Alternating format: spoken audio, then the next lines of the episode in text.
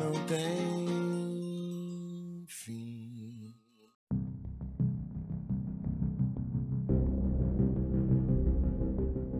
Rogo a Deus, nosso eterno Pai, me inspire na noite de hoje para conversarmos intimamente e espero que a divina providência, por intermédio de seus abençoados mensageiros, me ajude a enunciar o que desejo com a facilidade necessária.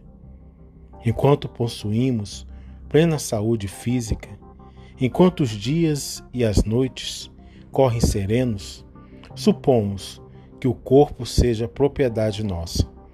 Acreditamos que tudo gira na órbita de nossos impulsos, mas, ao chegar à enfermidade, verificamos que a saúde é tesouro que Deus nos empresta, confiante.